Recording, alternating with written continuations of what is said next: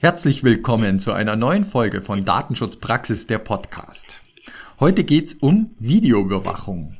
Unsere Interviewpartnerin ist Frau Bettina Geig, Landesbeauftragte für Datenschutz und Informationsfreiheit des Landes Nordrhein-Westfalen. Ein kurzer Produkthinweis. Datenschutzpraxis. Das ist jeden Monat schnell lesbares Datenschutz-Know-how auf 20 Seiten und ein Download-Flat für Arbeitshilfen, Checklisten und vieles mehr. Leicht verständlich, ohne Juristen oder IT-Admin-Deutsch. Alles zur Datenschutzgrundverordnung. Best Practices zur Umsetzung und viele Tipps und Tricks für Mitarbeiterschulungen, Datenschutzkontrollen und vieles mehr. Testen Sie jetzt Datenschutzpraxis mit der ersten Ausgabe gratis unter www.wk.de-9100. Mein Name ist Severin Putz und zusammen mit Oliver Schoncheck begrüße ich Sie zu unserer neuen Folge. Hallo Oliver. Hallo Severin, hallo liebe Hörerinnen und Hörer. Ja, heute möchten wir uns mit unserer Interviewpartnerin Bettina Geig über das Thema Videoüberwachung unterhalten. Und dazu begrüße ich Sie sehr herzlich. Herzlich willkommen, Frau Geig. Guten Tag, ich freue mich auch sehr. Hallo, Herr Schoncheck, hallo, Herr Pütz. Das Thema Videoüberwachung, das ist wirklich nicht mehr teuer, schnell eingerichtet und man kann sich ja mittlerweile vom Urlaubsort via Smartphone in das eigene Videoüberwachungssystem einwählen, um so jederzeit nach dem Rechten sehen zu können. Unternehmen und Behörden profitieren genauso von günstigen Anschaffungspreisen und stark verbesserter Leistung der Systeme, da wird durch die Welt für uns alle sicherer. Oder? Oliver, was sagt denn der Datenschutz dazu? Gibst du ja, uns wieder einen kurzen ist, Überblick? Ja, sehr gerne. Also vom Datenschutz her kann man das aus meiner Sicht erstmal so sagen. Einerseits gibt es ja regelmäßig die Forderung, es müsse mehr Videoüberwachung geben. Das ist dann der Fall, wenn sich eine Verschärfung der Sicherheitslage abzeichnet oder die Medien über eine brutale Straftat berichten. Andererseits gibt es viele Kritiker, die vor einer Totalüberwachung warnen und die Schutzwirkung von Videoüberwachung an sich anzweifeln. Es bleibt aber festzuhalten, die Videoüberwachung an öffentlichen Plätzen, aber auch in Unternehmen nimmt ja generell zu. Und aus diesem Grund sieht daher die Datenschutzgrundverordnung auch vor der weiträumigen Videoüberwachung öffentlicher Bereiche eine Datenschutzfolgenabschätzung vor. Doch was ist alles zu beachten vor einer Videoüberwachung, während einer Videoüberwachung, nach einer Videoüberwachung? Dies zu erfahren, dafür haben wir jetzt Gelegenheit im Gespräch mit Ihnen, Frau Geig, da freue ich mich sehr drauf. Und ich komme deshalb gleich zu meiner ersten Frage an Sie. Videoüberwachung ist ja uns allen nicht neu, das ist ein Datenschutzklassiker, kann man sagen. Und trotzdem treten weiterhin Probleme damit auf. Es gibt Beschwerden Betroffener, es werden Mängel bei Unternehmen und Behörden festgestellt durch die Aufsichtsbehörden. Wo sehen Sie denn aus Ihrer Erfahrung die größten Herausforderungen bei einer Videoüberwachung? Ja, als Leiterin einer Aufsichtsbehörde habe ich zwei Aspekte. Das eine ist die Quantität. Sie sprachen das schon an. Es dehnt sich aus. Man kann Videokameras überall kaufen äh, oder auch online bestellen und viele Menschen, die Videoüberwachung einsetzen, machen sich keine Gedanken über den Datenschutz. Das ist durchaus die eine Seite. Die andere Seite ist aber auch die Qualität von äh, Videoüberwachung, wenn man daran denkt, dass solche Systeme mit äh, biometrischen Verfahren oder künstlicher Intelligenz verknüpft werden, sind Anwendungen möglich, die durchaus nicht ungefährlich sind für die Menschen, die auch nicht nur Sicherheit schaffen, sondern dann auch möglicherweise Unsicherheit für diejenigen, die mit der von der Technik erfasst werden. Mhm. Also Sie sagen einerseits, die Videoüberwachung, äh, die Verbreitung nimmt immer stärker zu. Es gibt einfach immer mehr Fälle, immer mehr Bereiche, die überwacht werden. Und dann gleichzeitig hat sich die Videoüberwachung fortentwickelt. Es gibt neue Technologien, neue Möglichkeiten, die eben auf einmal Auswertungen, Analysen erlauben. Da hätten wir früher nie dran gedacht, was da so alles äh, möglich sein wird. Wenn wir jetzt mal so ein typisches Problem anschauen, einfach, dass man das, äh, die Videodatei speichert. Da gibt's ja auch Probleme, denn man sagt sich, äh, wie lange muss ich denn das jetzt eigentlich aufbewahren? Oder darf ich das unbefristet aufbewahren? Äh, aufbewahren? Muss ich es löschen? Äh, was können Sie uns dazu sagen?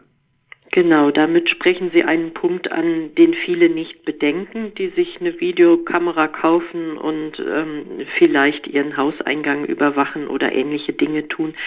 Wenn Sie eine Videokamera ähm, einsetzen, verarbeiten Sie Daten und Sie müssen die Datenschutzgesetze beachten. Und ein wesentlicher Punkt ist, dass zunächst einmal ein konkreter Zweck dieser Videoüberwachung festgelegt werden muss. Ich darf nur dann Daten verarbeiten, wenn das ein legitimer Zweck ist. Den sollte ich auch aufschreiben, damit es nachvollziehbar ist, äh, wofür mache ich diese Datenverarbeitung. Und genau an diesem Zweck orientiert sich ähm, die Dauer, für die Sie die Daten speichern dürfen.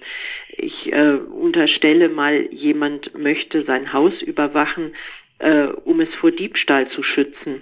Dann ist der Zweck der Schutz vor Diebstahl. Und ähm, wenn nichts passiert ist, muss ich die Bilder un, ähm, umgehend wieder löschen. Also ich weiß ja, ob bei mir jemand eingebrochen ist und dann kann ich es nachschauen.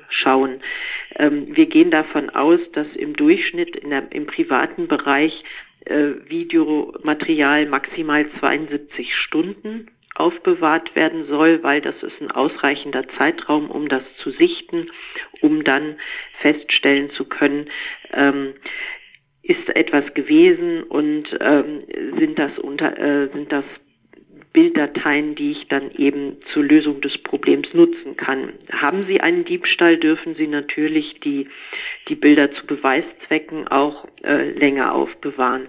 Aber es kann natürlich auch ein ganz anderer Überwachungsgrund sein, beispielsweise bei der Ausgabe von äh, Geld äh, dient das unter anderem auch, um Reklamationen nachzuvollziehen, um zu sehen, sind so die Scheine ausgegeben worden, die, ähm, die derjenige am Automaten haben wollte. Und wenn er sagt, ich habe 10 Euro zu wenig bekommen, kann man dieses Geldmaterial äh, dieses Bildmaterial sichten. Das ist dann ähm, ein Grund, Material länger aufzubewahren, weil die Reklamationsfrist entsprechend länger ist. Aber genau das muss vorher geprüft werden.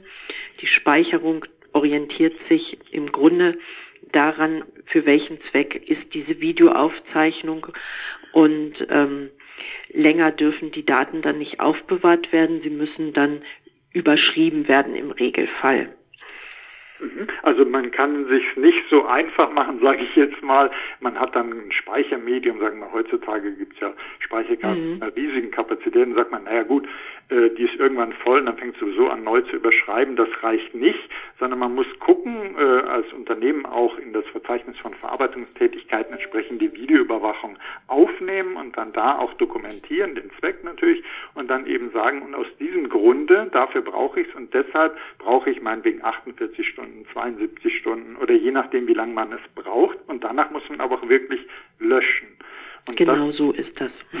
Und da sind aber viele äh, Unternehmen, aber äh, gut, äh, Privatperson hat jetzt kein Verzeichnis von Verarbeitungstätigkeiten, aber auch die äh, müssen ja genauso hingehen und löschen und nicht sagen, naja gut, äh, irgendwann sind die 128 Gigabyte voll und dann erledigt sich das von selbst. Das ist eben nicht der richtige Datenschutz. Und jetzt äh, hatte ich eingangs gesagt, bei Videoüberwachung ist vorgesehen eine Datenschutzfolgenabschätzung vorzunehmen. Nun ist das generell, denke ich, ein Thema Datenschutzfolgenabschätzung, was nicht jedem Unternehmen leicht fällt. Da geht es um Risiken. Risikoanalysen sind immer ein bisschen schwierig, weil das eben nicht so leicht greifbar ist, nicht so vorstellbar. Ähm, wie ist denn da Ihre Erfahrung?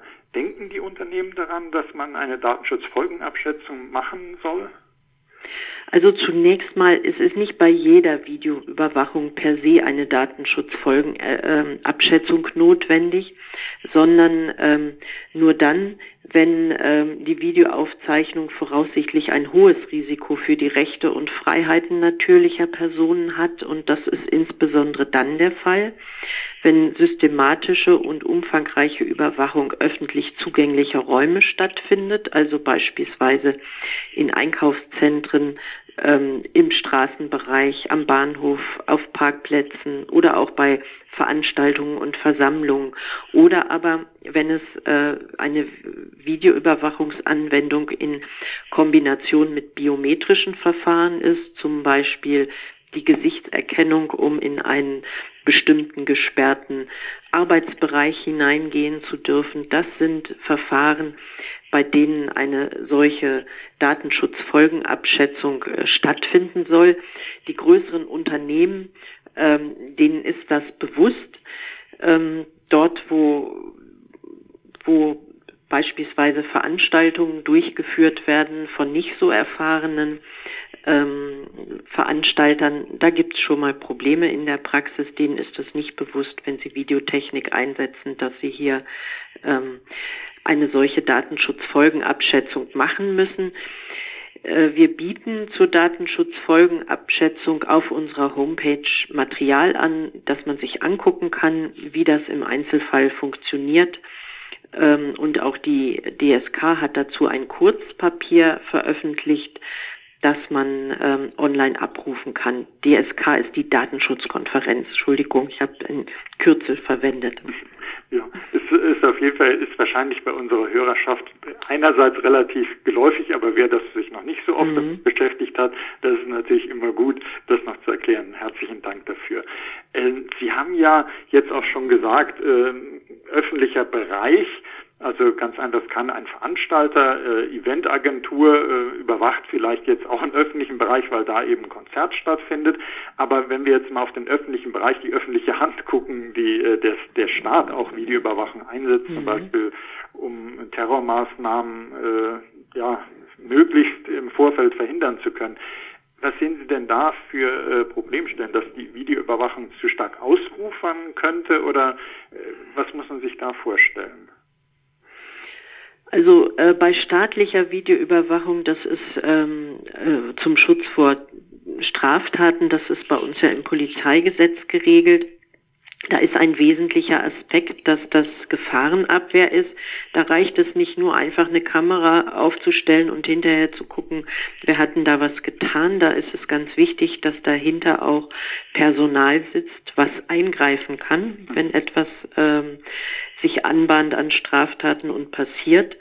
Ähm, das ist sehr arbeitsintensiv und ähm, vor dem Hintergrund mache ich mir nicht allzu große Sorgen, dass das übermäßig ausufert, denn ähm, die Polizei muss hier immer mit hohem Personalansatz ran, weil nichts wäre schlimmer, als dass ähm, der Terrorangriff schön dokumentiert ist auf der Videoüberwachung, aber die Polizei hat nichts gemerkt. Also ähm, da ist es ganz wichtig, dass Gefahrenabwehr voraussetzt, dass äh, die Videobilder auch äh, laufend beobachtet werden.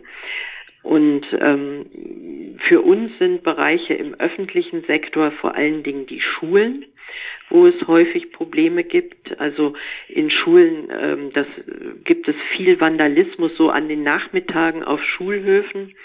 Ähm, das ist ein gängiges, äh, ein gängiger Bereich, auf dem Videoüberwachung ähm, gemacht wird. Und da ist immer wichtig, dass sowas nicht im laufenden Schulbetrieb passiert und dass hier auch klar ähm, abgegrenzt ist, was wird überwacht, dass transparent informiert wird, worüber ähm, bewacht, äh, welche, welche Bereiche überwacht sind. Ein anderer Bereich ähm, im öffentlichen, ähm, wo Videoüberwachung für uns auch immer wieder ein Thema war, sind Flüchtlings- und Asylbewerberunterkünfte. Man kann dort Eingangsbereiche, Zugangskontrollen mit Videoüberwachung sicherlich machen, aber man muss sich auch vor Augen führen, die Menschen leben dort. Ich kann nicht deren ähm, Treffpunkte oder gar sanitäre Bereiche oder ähnliche Dinge Video überwachen. Das greift ganz gravierend in die Persönlichkeitsrechte rein und da hat Videoüberwachung letztendlich ähm, keinen Raum. Mhm. Also ich glaube, Sie haben uns da auch ganz äh, wichtige Beispiele gegeben, wo man nochmal sehen kann, zum einen das Thema mit dem Zweck, beispielsweise Zweck Gefahrenabwehr, äh, kann aber den Zweck gar nicht erfüllen, wenn dann nicht ständig äh, beobachtet wird, ausgewertet wird und reagiert werden kann. Dann wäre die Videoüberwachung gar nicht so eben legitimiert, wenn ich einfach nur sozusagen draufhalte, aber ich könnte gar nicht darauf reagieren oder dass ich sage, ich muss gegen Vandalismus äh, kann ich nicht rund um die Uhr überwachen, wenn das eben nachmittags an bestimmten Stellen oder nachts an bestimmten Stellen ist, dann muss ich es auch darauf einschränken. Und äh, eben die Videoüberwachung muss äh, die Privatsphäre. Es gibt Bereiche, wo das eben, wie jetzt, Sie sagten auch sanitäre Bereich oder in Schwimmbädern gibt es ja auch immer so Vorfälle, wo es heißt, äh, da soll geschützt werden, aber gleichzeitig kann ich natürlich nicht äh, die Umkleiden äh, da äh, filmen. Also, dass man da genau aufpasst, zu welchem Zweck ist es und äh, wo sind hier die Grenzen. Und ähm, jetzt haben wir ja eingangs auch schon gesagt, die Videoüberwachung hat sich weiterentwickelt. Ähm, auch zum Leidwesen des Datenschutzes, wenn wir an biometrische äh, Analysen denken, wenn wir an künstliche Intelligenz denken, äh, die da eben auch hilft, das äh, noch stärker zu optimieren, dass man auf einmal Dinge auswerten kann, die wir als Menschen so einfach gar nicht vielleicht wahrnehmen würden. Ähm, sehen Sie denn hier auch eben so eine Entwicklung, dass sei es jetzt durch Cloud Computing, durch künstliche Intelligenz, dass der Datenschutz eben noch genauer hingucken muss, weil Videoüberwachung sich wandelt? Äh, ganz unbedingt äh, sehe ich das so. Also wenn wir jetzt beispielsweise die Kombination Videoüberwachung, Gesichtserkennung im öffentlichen Raum anwenden, das ist im Grunde das Ende der Anonymität. Dann würden wir die ganze Gesellschaft überwachen und erkennen können. Und deswegen haben auch jüngst die Datenschutzbeauftragten in Europa ein äh, generelles Verbot dieser Technik im öffentlichen Raum gefordert. Das als ein Beispiel. Ein anderer Anwendungsfall, ähm, äh, den Sie auch verboten wissen wollen, ist ähm, die Kombination von Social Scoring und künstlicher Intelligenz. Und da würde ich einen Schritt weitermachen. Das, was man in China hat, äh, Social Scoring, also das Bewerten von Verhalten von Menschen als Wohlverhalten oder negatives Verhalten und das äh, Eingreifen, dass Menschen dann sich anders verhalten sollten oder aber auch bloß die Belohnung von gutem gesellschaftlichem Verhalten, das sind solche Bereiche, ähm, das kann ich mir in Europa nicht vorstellen. Das ist mit unserem Datenschutzrecht nicht vereinbar und das ist aus meiner Sicht ähm, zu verbieten. Aber ein anderer Bereich ähm, der künstlichen, äh, ein anderes Thema, was ich habe, wenn ich Videotechnik mit künstlicher Intelligenz verbinde, sind dann ähm, bestimmte Merkmale, die ich erkennen möchte. Also ich denke an solche Anwendungen, die teilweise in Israel schon äh, in der Praxis erprobt werden. Äh, kann künstliche Intelligenz ähm, Nervosität, Angst, Erregung oder ähnliche Dinge erkennen, um dann möglicherweise äh, Menschen bei der Grenzkontrolle aufzufinden, die ähm, sich ähm, auffällig verhalten, die vielleicht etwas Böses im Schilde führen.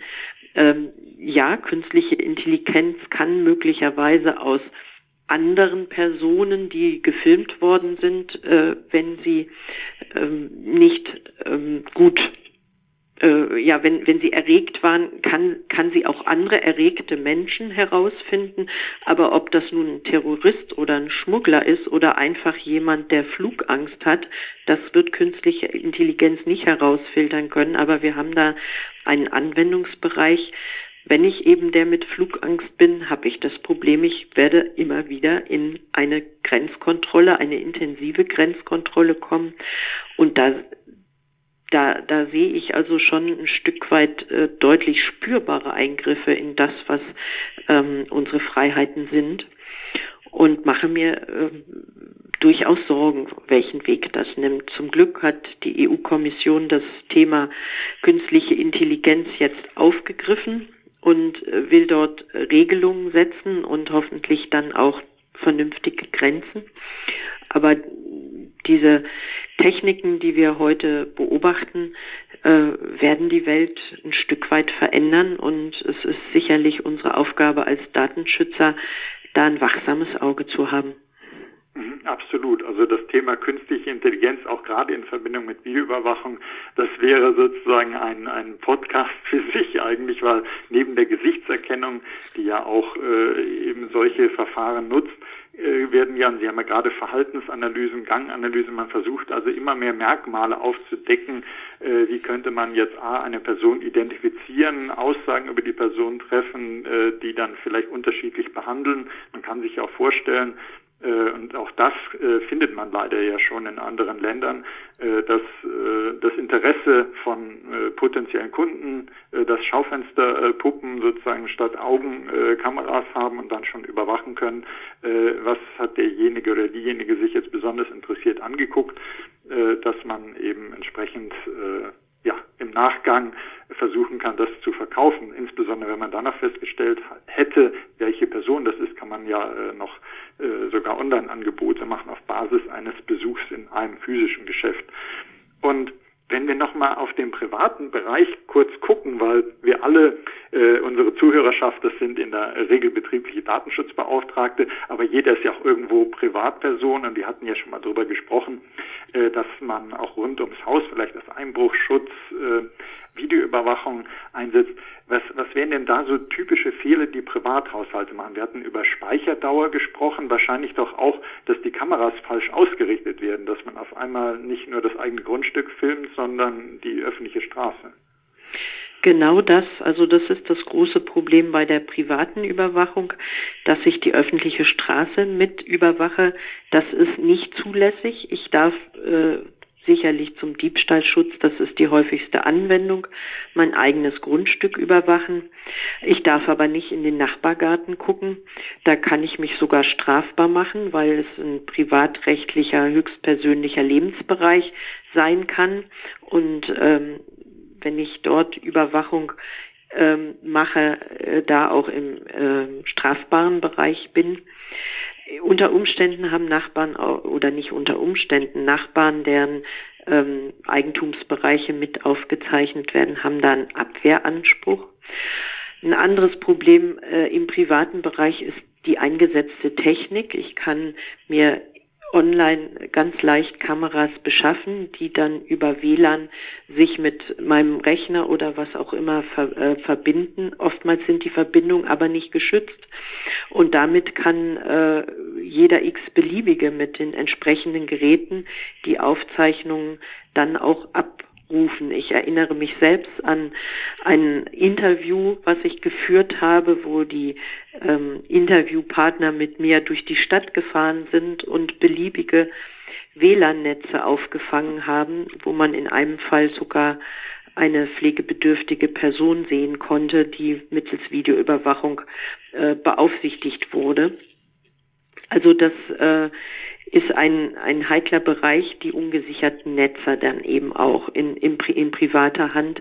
Da muss man sehr darauf achten, dass man die Datenübertragung vor unberechtigtem Zugriff dann auch schützt.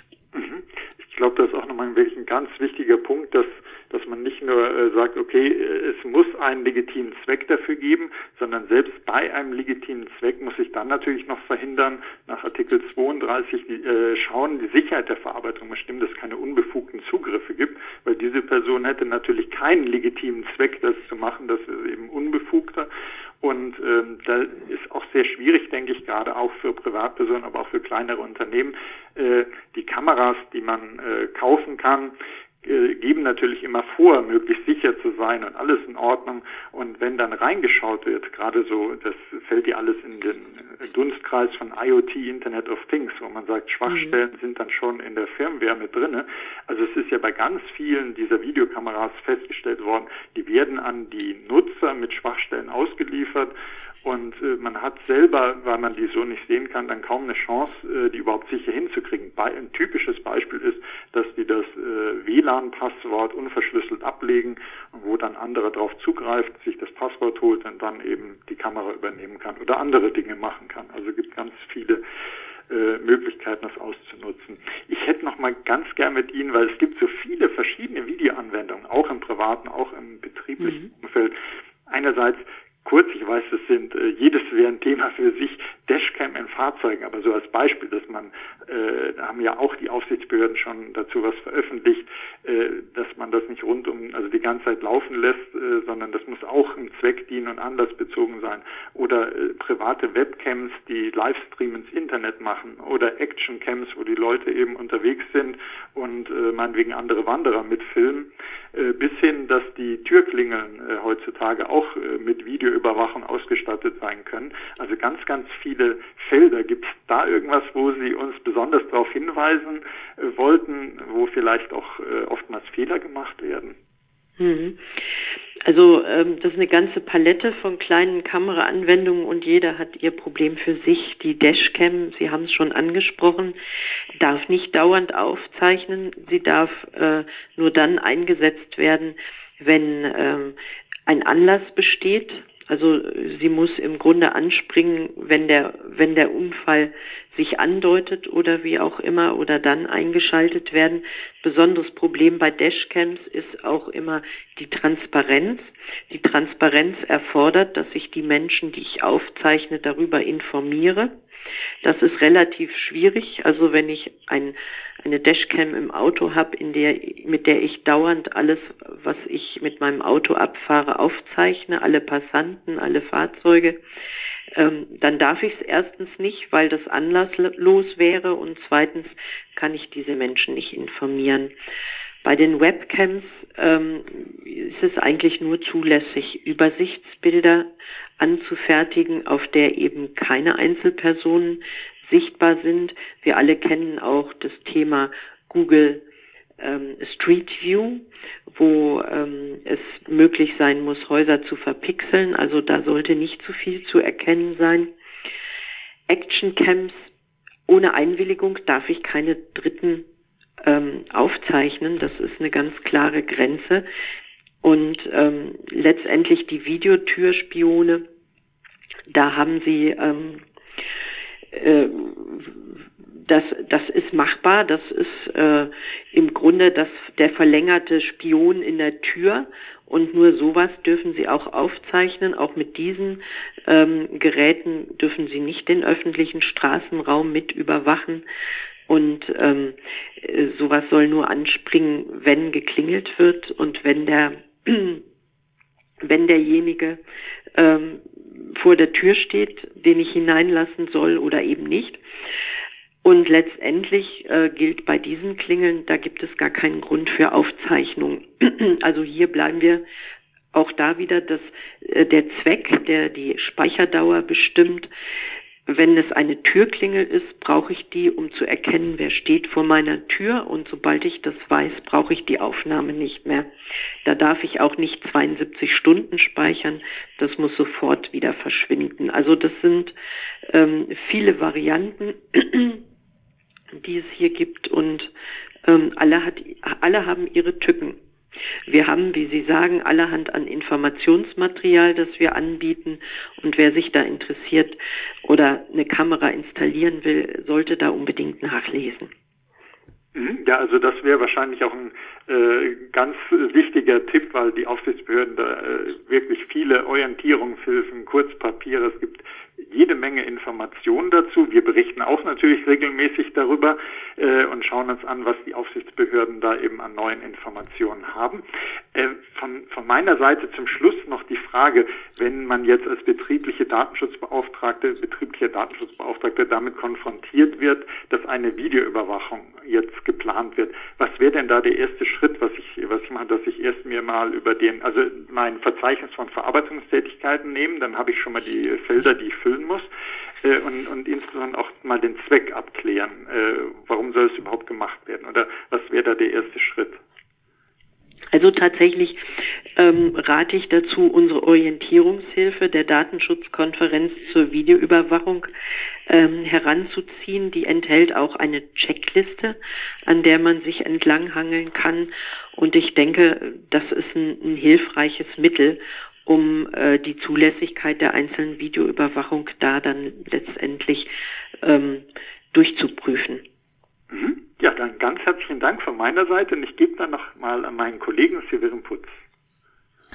Ja, vielen Dank auch von meiner Seite, liebe Frau Geig, bisher. Und ich habe die Frage Videoüberwachung in Verbindung mit Cloud und Cloud-Speicherung. Da stellt sich mir schnell die Frage nach der Datenübermittlung in die USA. Viele Cloud-Server und Cloud-Unternehmen sind ja in den USA angesiedelt. Ähm, haben Sie da aktuelle Informationen ähm, hinsichtlich eines möglichen Privacy Shield Nachfolgeabkommens? Äh, da muss ich Sie leider enttäuschen. Da habe ich keine Informationen, die äh, aktuell wären. Das ist äh, ein Problem. Das ist äh, Cloud ist äh, letztendlich bei Videoüberwachung immer dann auch ein Problem. Ich ähm, muss die Sicherheit meiner Daten gewährleisten. Das kann ich durch Verschlüsselung und ähnliche Dinge äh, tun.